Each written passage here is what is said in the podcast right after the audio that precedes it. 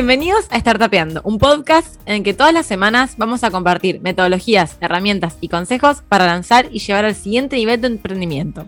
Compartiremos con vos más de 5 años de experiencia asesorando emprendedores y contaremos con la presencia de expertos del ecosistema y emprendedores de éxito. Si sos un entusiasta de los negocios innovadores, creaste una startup o sueñas con hacerlo, este podcast es para vos. En el episodio de hoy vamos a hablar con Karen, de palabra y cómo levantar un millón de dólares sin conocer a nadie en Silicon Valley. Quédate con nosotros para poder descubrir de qué se trata. Hoy me acompaña Karen Serfati, co-founder and CEO de En Palabra, una herramienta analítica que les permite a los desarrolladores de apps saber qué hacen los usuarios dentro de ellas. Bienvenida a Startupeando, Karen. ¿Cómo estás? Hola, ¿cómo va? Yo súper bien. ¿Y vos? Muy bien. Para nuestros oyentes verán que la introducción la hice yo. Eh, hoy Memi no está, Así que mm, hoy la dinámica cambió un poquito, pero bueno, ya esperemos el próximo episodio va a estar con nosotros. Bueno, estamos muy entusiasmadas de, tenerte como, como invitada, especialmente porque tenemos dos co-founders mujeres consecutivas en este podcast, en un ambiente generalmente dominado por hombres, porque te cuento que en el episodio pasado contamos con la presencia de Luz, co-founder de Henry. Así que bueno, antes de empezar a hablar sobre, sobre tu experiencia, y, sobre palabras nos gustaría saber si en este, en este ámbito del emprendedurismo conoces a muchas founders, si ves, especialmente en Estados Unidos, una, desproporción marcada en esto o ves que esto se está empezando a revertir y cada vez más mujeres se animan a emprender en tecnología. Eh, yo veo esa misma tendencia que, vos decís, o sea, son mayoritariamente mayoritariamente chabones eh, los que son eh, founders. Sí me tocó cruzarme con eh, algunas founders mujeres en uno de los programas de incubación en los que estuve. Casi que te diría que la mitad de las startups éramos poquitos, igual éramos 8 o 10 startups, la mitad estaban lideradas por alguna co-founder mujer, pero es raro, creo que había una intencionalidad de parte de ellos cuando seleccionaban de que haya diversidad y otras cosas, porque normalmente no es lo que te encontrás. Tampoco te lo encontrás a la hora de levantar inversión. Eh, normalmente eh, yo de todos los inversores con los que me tocó hablar, de 200 debo haber hablado con tal vez 5 mujeres. Em, así que sí, es algo de la industria en general. Em, pero sí creo que en el último tiempo, al menos yo veo proyectos súper interesantes que tienen una perspectiva distinta, porque creo que nosotros, o sea, las mujeres nos, nos crían de una forma distinta, entonces yo no creo que venga por una cuestión genital, digamos, creo que viene por una cuestión de, de cómo nos educan y la cultura y otras cosas que hacen que tengamos eh, a veces eh, que pongamos el ojo en otras cosas. Y eso después se ve reflejado en las empresas que hacemos que suelen ser distintas. Entonces, sí lo veo un poco más en el último tiempo, me parece que, que es fantástico, que así debería haber sido siempre, pero bueno. Sí, coincido, creo que es un tema de expectativas en los géneros y que eh, termina eh, influyendo en cómo, en, el desarrollo de nuestras vidas, lo que esperaron de nosotros por el género con el que nacimos, pero evidentemente coincido en que no es biológico. ¿Y, sentís que esta diferencia entre la cantidad de inversores hombres versus mujeres ha afectado un poco el proceso de levantamiento de capital? ¿Sentís que, que, al ser mujer, porque entiendo que el equipo son dos mujeres, pues te voy a preguntar un poquito más de eso, ¿han, han afectado, les ha costado un poco más levantar capital que si hubiesen sido hombres? Yo te, respondo lo mismo que le respondo a todos los que me preguntan eso. La verdad es que como yo nunca fui un hombre blanco tratando de levantar capital, es muy difícil hacer la comparación. La verdad es que no sé cómo hubiera sido la experiencia. tal vez la experiencia hubiese sido mucho más fácil, tal vez me hubieran hecho menos preguntas, tal vez hubiera recibido menos no. Puede ser, no lo sé. yo no sé, y lo que sí puedo decir es que no sentí en ningún momento que, que hubiese algo vinculado a Em, a mi género o algo de eso, quisiera que la gente tome las decisiones. La verdad que no sentí eso en ningún momento. He leído de, otras founders que tienen malas experiencias. Mi proceso igual fue muy particular porque yo levanté capital por Zoom, estando en Buenos Aires. Pandemia fue otra eh, situación. Me imagino que cuando estás en persona hay más lugar para que se den situaciones no tan copadas. Eh, a mí la verdad es que no me pasó, por suerte. Decí que estás, que en su momento levantaste capital en Buenos Aires. ¿Y ahora en dónde estás? Ahora estoy en Los Ángeles, pero circunstancialmente. O sea, mi, lugar de residencia es Buenos Aires. bien, bien. Eh, ¿Hace cuánto iniciaron Palabra? Porque esto que decís, eh, levantaste capital, eh, financiamiento en pandemia, o sea, no hace tanto que, existe esta startup, ¿no? Sí, em, yo lo empecé laburando yo sola, tenía muchas ganas de, hacer algo, tenía ganas de, pensar en un producto y de tomar las decisiones sobre un producto, de armar un equipo, como que mis ganas venían por ese lado eh, y me puse a pensar ideas y decidí la idea de palabra en, creo que en noviembre de 2019. Em, y estuve laburando sola unos seis meses eh, haciendo el producto, porque yo soy programadora, entonces nada, estaba como iterando, diseñando, haciendo, hablando con clientes, toda esa movida. Em, y después, yo diría, o el nacimiento oficial a nivel legal de palabra es en abril de 2020, es como plena pandemia. Em, y a partir de ahí es que este sumó mi, mi co-founder, Pau, eh, empezamos a armar un equipo, o sea que el, nacimiento oficial es ahí, pero empezó un poquito antes con, conmigo sola. ¿Y vos qué hacías antes de Palabra? Porque entiendo que tenés experiencia en distintos rubros, pasaste por distintas instituciones y que también son lo que te llevaron a, este momento. ¿Qué, qué hiciste? Sí, ni hablar. Em, lo que estaba haciendo antes de empezar palabra era laburar de programadora. Estaba laburando para, una empresa yankee, para ATT, de hecho, la puedo nombrar porque la gente la conoce, eh, de programadora. Era un laburo muy corporativo, la verdad que a mí no me gustaba mucho. Em, pero antes de eso, em, mi trabajo anterior fue de directora de tecnología de una startup que se llama Nilus. Em, que estuve ahí creo que dos años más o menos. Ellos después siguieron, yo los abandoné en ese momento. Eh, y antes de eso eh, tuve em, una agencia digital también en Argentina, eh, que lo que hacíamos era vender aplicaciones y sitios web a, a Silicon Valley. O sea que estoy como rondándole a lo que estoy haciendo ahora hace un tiempo, pero es la primera vez que lo hago siendo SEO, que, que tiene sus diferencias igual. Claro, ni hablar. O sea, venías en el ámbito de la tecnología, buscando cuestiones de aplicaciones y, startups, pero esta es la primera vez que te animaste a decir, bueno, pero acá las decisiones las tomo yo. Si esto se hunde o sigue adelante, depende de mí. Este es un poco el, camino. Me tomó un tiempo como tomar la decisión de hacerlo. me acuerdo que durante un montón de tiempo pensaba, no sé si lo puedo hacer sola, creo que tal vez necesito como, necesito un co-founder o una co-founder para poder hacerlo, como tuve un proceso mental largo hasta que un día dije como, bueno, nada, me tengo que sentar y hacerlo, como nadie más lo va a hacer, o sea, em, pero sí, fue un proceso. ¿Y cómo encontraste a tu co-founder? Porque veo que también fue decisivo en este proceso. Sí, ni hablar. Em, yo eh, la conozco a Pau desde la facultad, estudiamos juntas, estudiamos ciencias de la educación, juntas que no tiene nada que ver con lo que hacemos ahora. Em, eh, la conozco desde ella, o sea que la conozco hace un montón, hace como 10 años por lo menos. Em, y antes de esto tuvimos una mini experiencia laburando juntas, o sea, tuvimos la idea de empezar un, un proyecto de startup hace un par de años también que era una aplicación que era de realidad aumentada para enseñar matemáticas, que era como algo súper nerd que a las dos nos encantaba. Eh, pero bueno, no eso no avanzó, pero lo que sí nos sirvió, nos sirvió un montón para ver cómo laburábamos juntas, porque mm, en otras experiencias que yo he tenido en proyectos o en startups, la verdad es que uno de mis aprendizajes es que de las cosas más difíciles es encontrar con quién hacerlo a veces la idea funciona y el negocio funciona y va todo para donde tiene que ir, pero te llevas mal con tu co-founder y no se entienden y las cosas terminan, em, aunque, aunque todo el mundo tenga ganas de seguir, digamos. Entonces, para mí era muy importante en este proyecto nuevo hacerlo con alguien en quien yo confiara, que fuera súper manija como es Pau, que qué sé yo. Em, Así que nada, o sea, sí, eh, yo le comenté a ella lo que estaba haciendo, no tenía idea ni de qué eran los email automation, no tenía idea nada de eso, me dijo como sí, reci, lo que vos quieras hacer lo hacemos, y renunció a su laburo y se vino a trabajar conmigo. qué salto de fe. Em, sí, sí, igual renunció a su laburo cuando ya teníamos un poco de inversión, o sea, yo tampoco, yo tampoco me sentía preparada para decirle a alguien que venga a laburar conmigo sin, sin que haya nada, ¿no? Como que sentía que tenía que haber algo, tenía que haber o un poco de producto o tenía que haber alguien invirtiendo, qué sé yo. Eh, seguro que ella lo hubiera hecho aunque no hubiera habido nada, pero yo sentía que necesitaba esa seguridad para invitar a alguien. Claro, no, ni hablar. Y contanos entonces, ¿qué hace Palabra?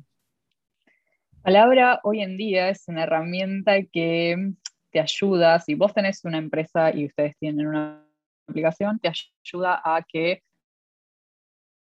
tus usuarios sigan usando esa aplicación, porque mucho lo que nos pasa es que hacemos aplicaciones que las hacemos, están buenísimas y después quedan ahí, nadie las usa. Entonces te ayudamos a conseguir usuarios, a que los usuarios se mantengan y a que te paguen, eh, no cada vez más, pero sí lo que, lo que deberían pagar acorde al uso que le están dando de la aplicación. Como que tenemos mucha inteligencia alrededor de lo que hacen eh, dentro de tu app, eh, cosas de ese tipo que nos ayudan a darte sugerencias de cómo podrías hacer para hacer una mejor aplicación para esos usuarios. Eso es lo que hacemos ahora.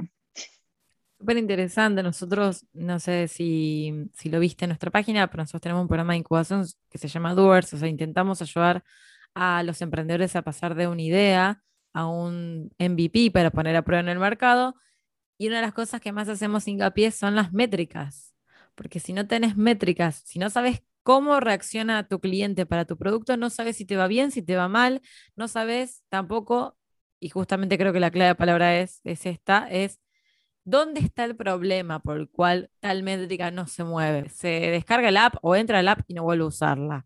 ¿Por qué después de dos meses no la vuelven a usar? O ese tipo de cuestiones que necesitas saber para poder mejorar la app, porque todos estos procesos son procesos iterativos que lleva tiempo, que uno tiene que ir modificando y probando en el mercado. Entonces, si vos no tenés la información, y eso pasa mucho, y es un problema muy grande para los cuando hay co-founders que no son técnicos, que no tienen ni idea cómo hacer este seguimiento. Entonces, quizás contrataron ahí la, a la aplicación a alguien o, están con un MVP, algo muy sencillo, pero no tienen ni idea cómo controlar eso. ¿Querés contarnos un poco más cómo, cómo funciona o, cómo si yo tengo una, una aplicación, por ejemplo, cómo me va a servir?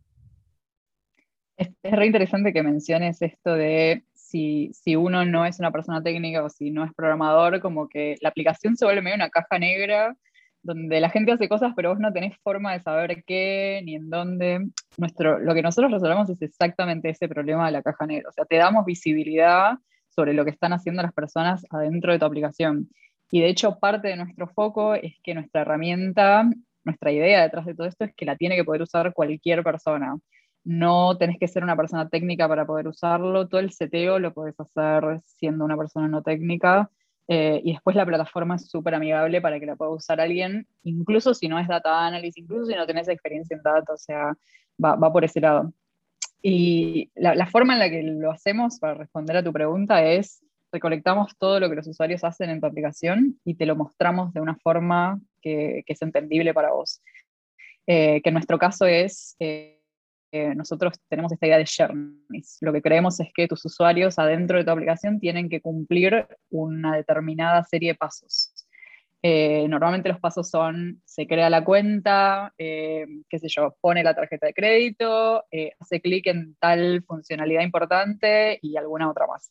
Eh, y lo que te ayudamos es a identificar cuáles son esos pasos que tus usuarios tienen que hacer sí o sí, eh, y te ayudamos a ver en dónde se están trabando eh, para que vos puedas ver, bueno, evidentemente, no sé, de, de todos los que se crean la cuenta, el 50% no pone la tarjeta. ¿Por qué no? ¿Será que tal vez tenemos que sacar la tarjeta de ese paso? Tal vez debería estar más adelante, qué sé yo. te ayudamos a hacer esas iteraciones para que sea lo más efectiva posible la aplicación para los usuarios, para lo que vos querés que ellos hagan, digamos. ¿Y es solo para aplicaciones o también, por ejemplo, gente que haga todo este proceso vía una, una web? ¿O solo para aplicaciones? Es para las dos cosas. Puede ser para páginas web, para aplicaciones web eh, o para aplicaciones mobile, para, para cualquier cosa. La verdad que es súper interesante porque es como un problema que vemos con todos los emprendedores con los que trabajamos. Inclusive nos pasó de un proyecto que tenía un montón de tracción, y no había nada de engagement porque nadie se registraba. Y descubrimos que el problema estaba que el proceso de registro era tan complejo y tan largo que ahí, ahí abandonaban todos.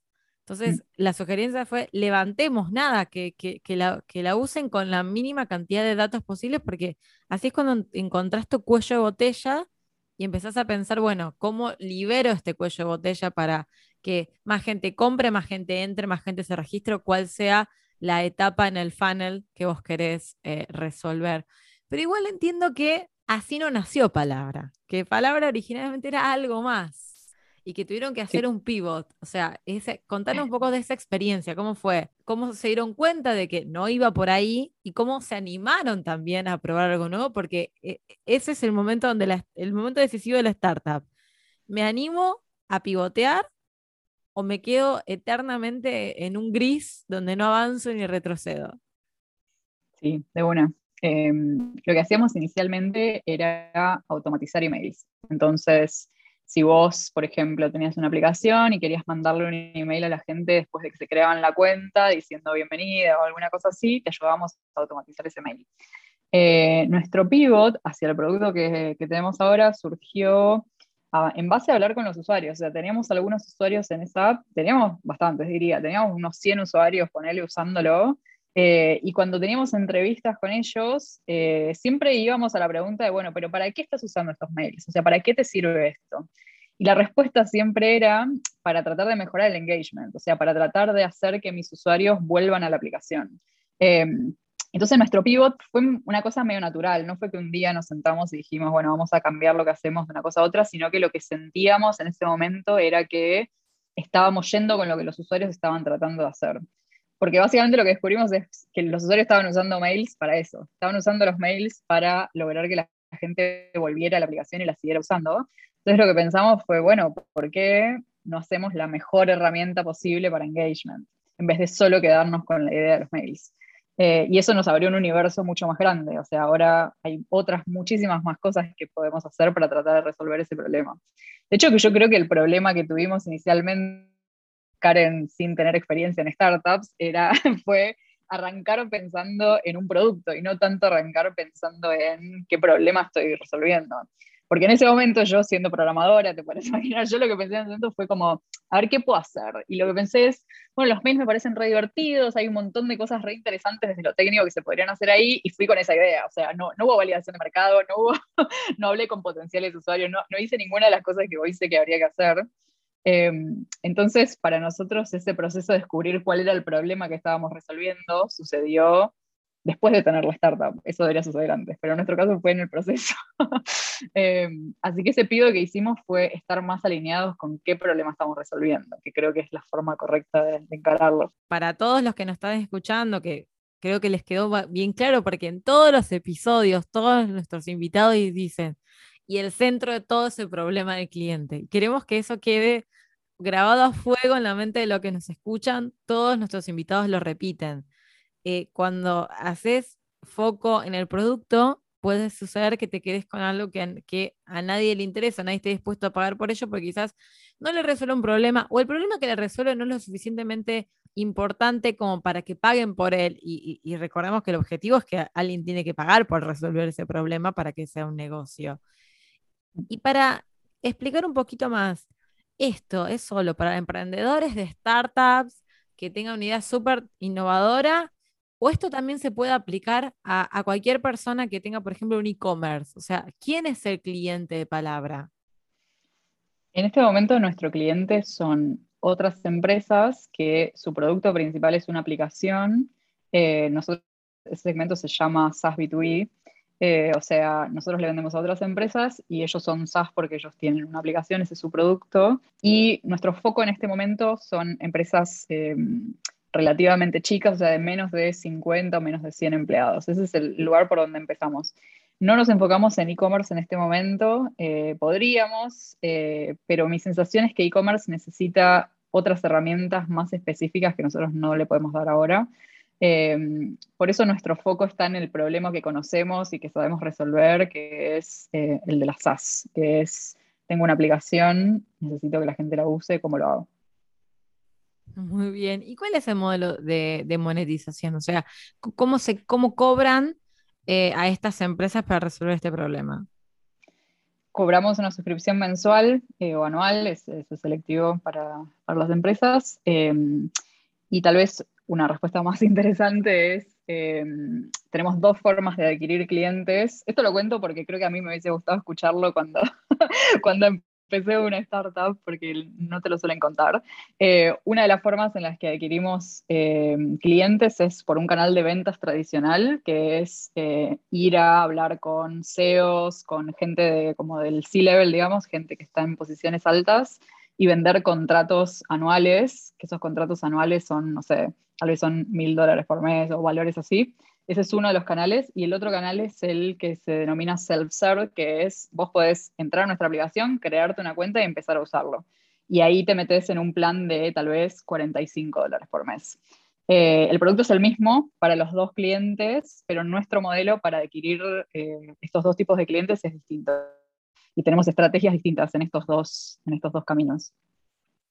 Algo que me llamó la atención de palabras que tienen un blog donde escriben distintos artículos y que pareciera justamente que, que, están intentando decirles a otros emprendedores lo que ustedes han aprendido en el proceso de emprender, un poco para que no cometan los mismos errores y ayudarlos. Eso me llamó la atención porque no es un blog solo de el problema que resuelven, sino que está como escrito como para hablarle a otro emprendedor. Esa fue mi, sensación, o sea, eh, ¿querés contarnos un poco de eso o, qué, o por qué hacen, llevan adelante ese blog?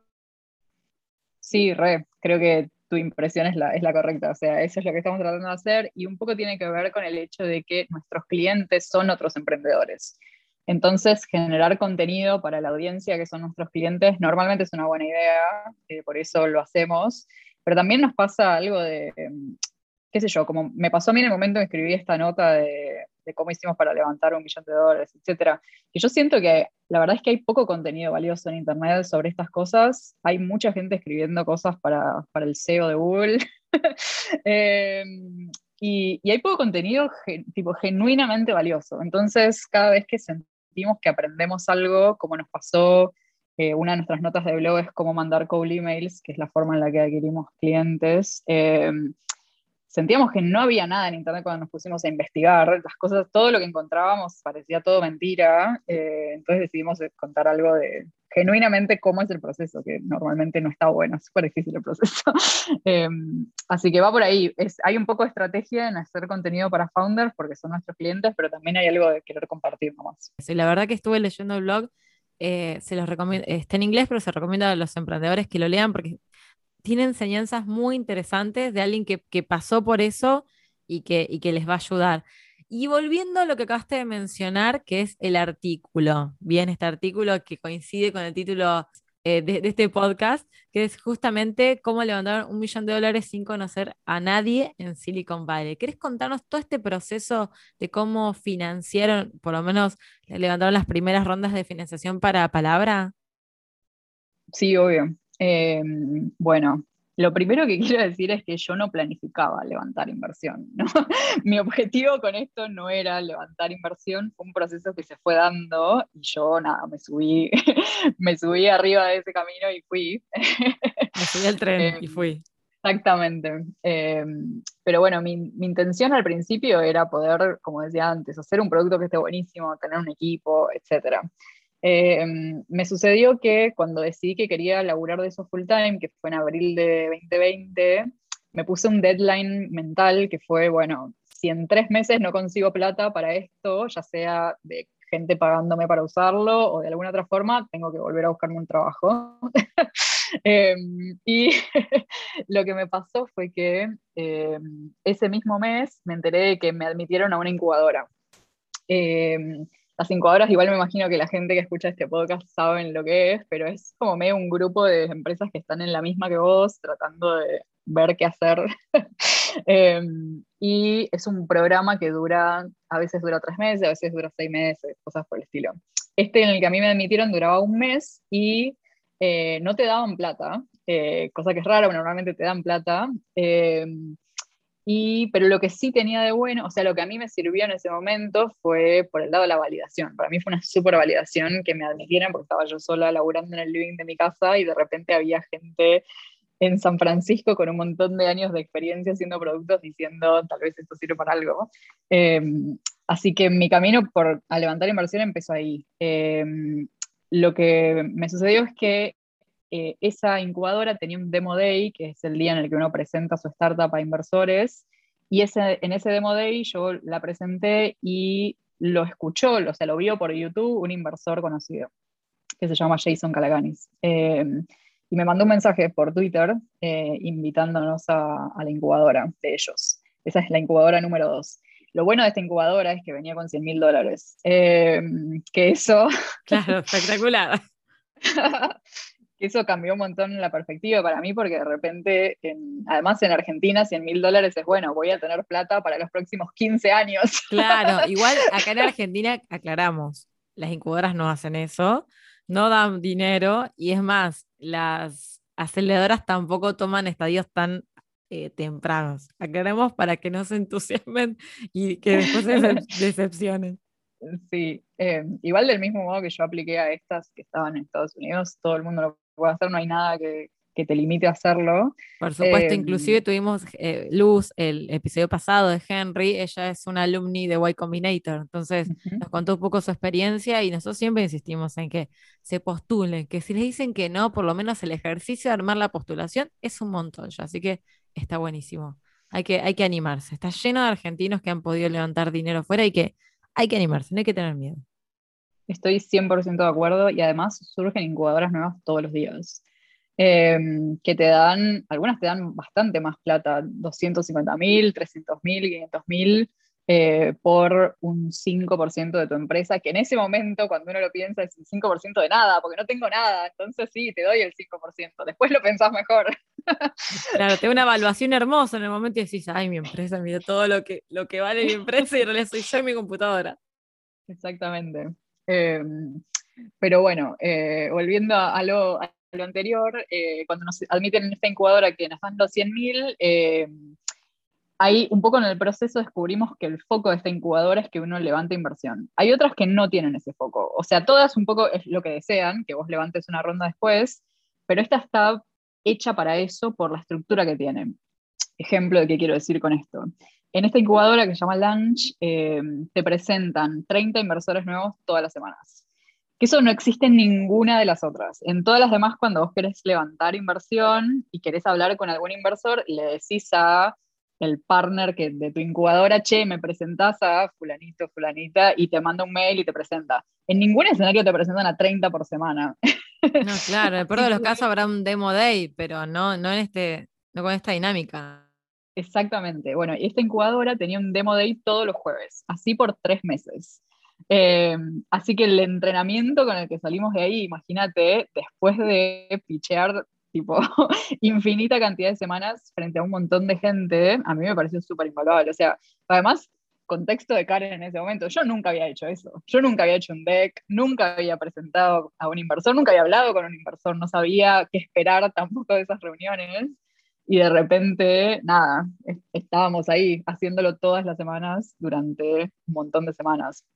Y otra cosa que tenían era que los inversores, esos todos los jueves, votaban a su startup favorita de la camada. Eh, y a la primera semana, nosotros además como nada, la startup de Argentina, ¿entendés? Todos los demás estaban en San Francisco, tenían como, qué sé yo, para mí otro tipo de contactos, otro tipo de privilegios. Nosotros como nada, yo nada, voy a dar lo mejor de mí y quiero ganar, pero tampoco tengo tantas expectativas. Bueno, salimos número uno en la primera buenísimo. semana. Como, que, o sea, yo sigo analizando qué fue lo que pasó ahí, em, pero igual eso fue bastante sostenido. Siempre estábamos de número uno, número dos, hasta que terminó. Eh, y algunos de los fondos grandes, como por ejemplo Sequoia, venía a escuchar en un momento, nos votó favorito, o Craft Ventures, que también es como súper enorme, nos votó favorito. Todas cosas que parecen imposibles de creer, como éramos en ese momento un grupo de cuatro personas en Argentina. Eh, y esta gente súper experimentada, que han, o sea, que son inversores de empresas que para mí son súper admirables, tipo Stripe, o empresas como muy, muy fantásticas a nivel ingeniería. Eh, que nos voten favoritos era, era un sueño. Eh, pero bueno, así, así fue la incubadora y después a raíz de todas esas introducciones que nos hicieron fue que logramos levantar nuestra ronda. Y fue, es un solo inversor, fueron varios, es eh, un ángel, fue un fondo institucionalizado. ¿Cómo, cómo fue esa ronda? sí, hay un líder que, se denomina el líder de la ronda, que es un fondo de inversión, que ellos son una, de hecho son de Nueva York. me, reía después de haber escrito esa nota que dice cómo levantar plata de Silicon Valley, porque la mayor parte de nuestros inversores en realidad están en Nueva York. Claro, no están en Silicon Valley en realidad. No están en Silicon Valley, sí. Eh, pero bueno, el principal fondo que nos invirtió es de Nueva York y después tenemos otros Mm, otros 7, 8 angel investors que invirtieron muy poquito. Eh, con poquito me refiero, no sé, 25 mil o 50 mil dólares cada uno. Eh, y después el mismo fondo que, que, fue el que lideró la ronda nos presentó a otras personas que nos ayudaron a completar lo que nosotros queríamos. Eh, lo difícil que, o sea, yo lo escuchaba en aquel momento y no lo creía, pero es verdad, lo difícil es conseguir el primero. Cuando tenés uno, después todo lo demás está bien, pero lo difícil es conseguir uno. Claro, con cuántas, más allá de, esta experiencia de todos los que les iban presentando todas las semanas, ¿con cuántos inversores fuera de esa experiencia se juntaron, aproximadamente se sentaron a hablar hasta poder conseguir ese uno? El número no va a poner feliz a nadie. Yo tuve al menos 150 reuniones. Es que queremos, queremos que eso se diga, que porque si no, ¿qué pasa? Mirá, levantó un montón de plata, vamos a hacerlo, es re fácil. Y en realidad lo que queremos es que entiendan que es un proceso que lleva tiempo eh, y, que, y que justamente es salir a la calle y reunirse y presentar tu proyecto a la mayor cantidad de inversores posible. No son 5 o 10. Los números que vos planteás son los que realmente en la mayoría de los casos suelen ser. Eh, entonces no es tampoco tan fácil, pero sí se puede, sí es posible. Eso es lo que queremos demostrar. Es posible, hay que tener una dedicación y parte del equipo tiene que tener el foco puesto en levantar capital. Sí, 100%. De hecho, eh, mi foco era exclusivamente ese, fue exclusivamente ese durante dos meses, fue aproximadamente eh, lo que nos tomó desde que yo empecé a tener reuniones hasta que logramos cerrar la ronda. Eh, y yo lo que hacía todos los días era eso. Me levantaba a las 9 de la mañana, como estaba en horario San Francisco, la gente con la que yo me juntaba tenía toda la mañana libre, pero a partir de la 1 de la tarde, de 1 a 6, empezaban mis reuniones, una tras otra, todos los días de la semana. Claro, porque es West Coast y en East Coast. Entonces tenés distintas zonas horarias entre con quién te juntabas vos y dónde estabas, claro, ubicado. Y también eh, me parece importante decir que esta fue mi experiencia. Eh, mi experiencia como una persona que yo no tenía, yo no había laburado en Google ni en Facebook durante 10 años antes de hacer una startup, no había levantado capital antes, no había sido CEO antes, no había vendido una empresa antes por 50 millones. O sea, yo era lo que se denomina un first time founder.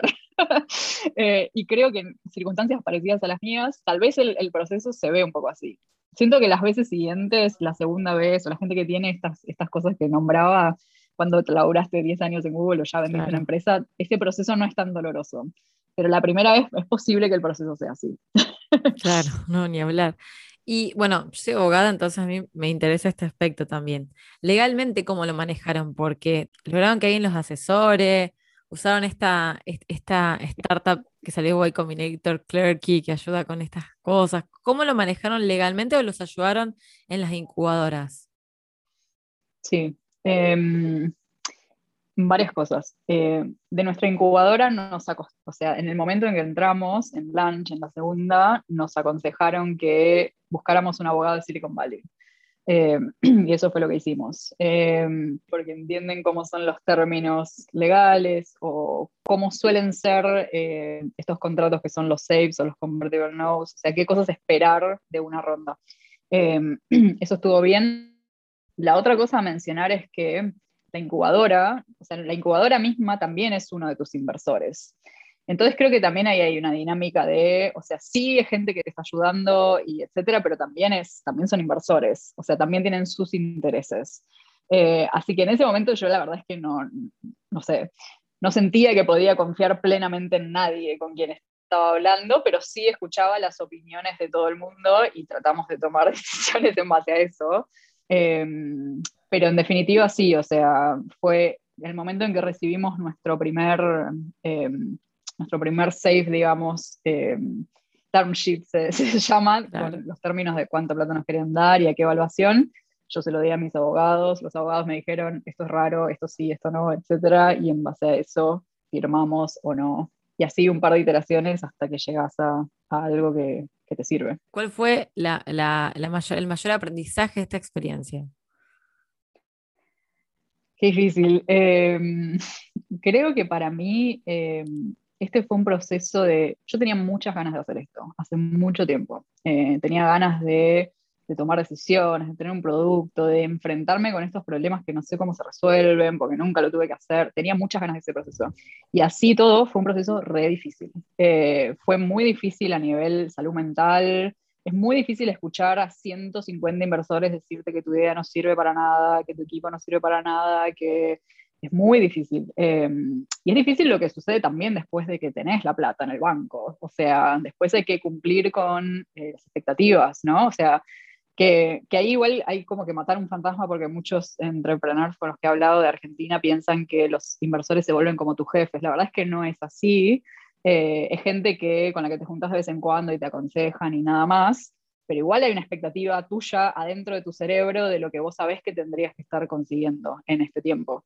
Em, así que yo creo que para mí mi, mi, aprendizaje más grande en este tiempo es lo importante que es tener la mente tranquila y la mente en el lugar correcto para poder atravesar este proceso, que es un proceso difícil. Eh, tener una startup es difícil, todos los días son difíciles. Eh, es fantástico al mismo tiempo, pero, pero bueno, es difícil. Es re difícil. ¿Y cómo, ¿Y cómo te preparaste para estas reuniones, para estas 150 reuniones? ¿Con qué ibas? ¿Cómo te preparaste? ¿Ibas sola? Eh, Contanos un poco de ese proceso. Sí, fui sola a todas, excepto a, eh, a las segundas reuniones cuando pasás de, instancia, digamos, con los inversores, a veces hay segundas, terceras reuniones, sumé a, a Pau, a mi co-founder, a muy poquitas de esas segundas, cuando yo veía que por ahí iba para algún lado, pero que te diga a dos o a tres. el resto estuve yo siempre sola. En las primeras no tenía idea de lo que estaba haciendo, iba a charlar a, a ver qué me preguntaban y qué respondía yo en el momento.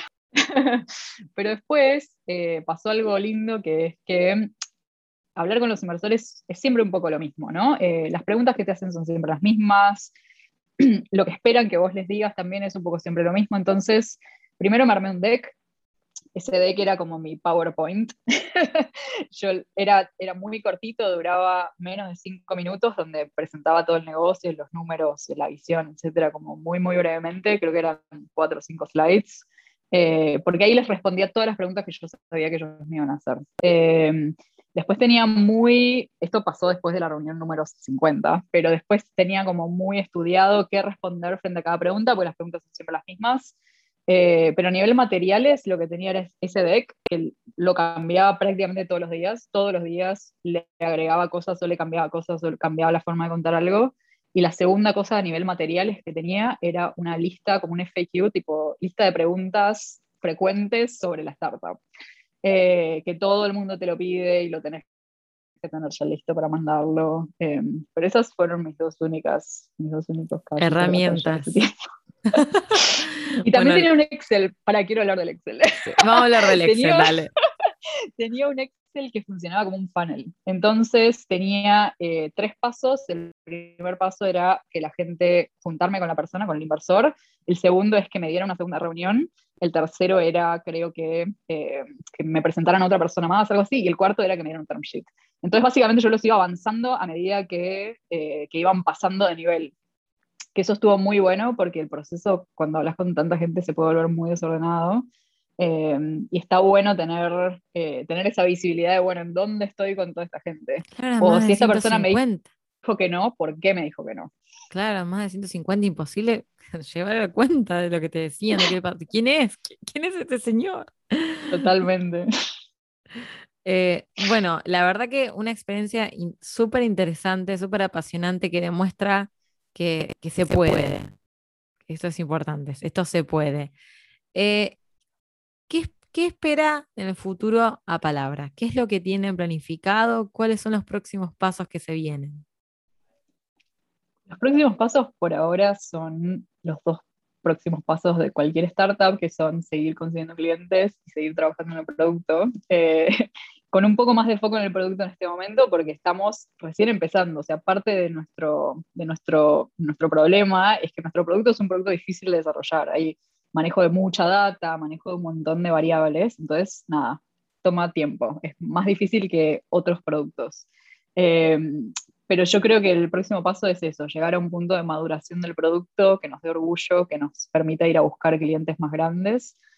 Y el segundo, que nunca hay que descuidar, es seguir consiguiendo clientes. Tener todos los meses X cantidad de usuarios nuevos usándolo, eso es súper clave. Eh, así que eso es, es el corto plazo. Eh, después el mediano largo plazo es una siguiente ronda, eh, posiblemente. Eso sería, lo, eso sería lo saludable, significa que nos fue bien. Em, y seguir haciendo productos adentro de este producto para solucionar ese problema que nos parece súper interesante. Creo que eso es lo más emocionante de todo. Bárbaro. Bueno, y bueno, Memi hace una pregunta final, yo después hago la, la mía. Primero te voy a hacer la pregunta que hace Memi, que es si tendrías que darle un consejo a los emprendedores que nos escuchan, ¿qué sería? Eh, tantas cosas. Pero voy a empezar por el que fue mi error número uno. Yo iría a buscar clientes antes de ponerme a trabajar en producto. Eh, antes de tocar una línea de código, antes de hacer una landing, antes de hacer ninguna cosa. Conseguite 15 reuniones con 15 potenciales clientes y fíjate si ellos pagarían por lo que estás pensando. Si no, no hagas nada. Eh, busca otro problema. es lo que yo haría si, lo, si vuelvo a empezar. Coincidimos plenamente, nos cuesta un montón que los emprendedores lo entiendan, pero ven, es clave. ¿Ven cuando se lo decimos? No estamos locas. Todos dicen lo mismo. Eh, y también nos gustaría que nos puedas recomendar un libro. Un libro que como emprendedora vos te haya ayudado en este camino. Mm. Em, a mí hay un libro que me gusta mucho que se llama Creativity que seguramente lo conocen, que es el libro de Pixar eh, que habla sobre cómo Pixar maneja sus equipos, eh, cómo funciona la autonomía dentro del equipo. A mí la verdad que el laburo en equipo es algo que me interesa un montón y ese libro es hermoso porque además es sobre Pixar, entonces nada, estás ganando por todos lados al leerlo. Eh, así que yo recomendaría ese. No sé si es el que más me sirvió en este proceso, pero sí creo que, que, me dio un mindset acerca de cómo quiero que sea la estructura de nuestra organización que, es súper importante, no hay que descuidar esa parte. Bárbaro. Y si alguien que nos está escuchando le interesa palabra, le gustaría conocer más sobre la propuesta, quizás contratarlos, ¿cómo hacen? ¿A dónde tienen que ir? ¿Qué tienen que hacer? Pueden ir a palabra.io, eh, que es nuestro sitio web, o si no, me pueden buscar en Twitter. En Twitter soy Mrs. Robot eh, y me pueden mandar un mensajito y charlamos por ahí. Bueno, Karen, estamos, habló también por Memi, súper agradecidas de, esta entrevista. La verdad que aprendimos un montón. Esperamos que nuestra audiencia también haya aprendido un montón. Así que a todos los que nos están escuchando, queremos invitarlos a suscribirse al podcast. Nos encuentran en nuestra web fundacioniniciativa.org. Allí pueden suscribirse al podcast para que todos los lunes les llegue un nuevo episodio. También pueden dejarnos sus consultas, dudas o temas que deseen escuchar en las redes sociales. Estamos en Instagram y LinkedIn. Nos encuentran en todos lados como Fundación Iniciativa. Cada lunes compartimos un nuevo episodio y en el próximo episodio estaremos respondiendo las consultas recibidas. Damos por concluido el, el episodio de hoy. Así que bueno, gracias a todos por escuchar y nuevamente gracias Karen por tu presencia. Muchas gracias a ustedes.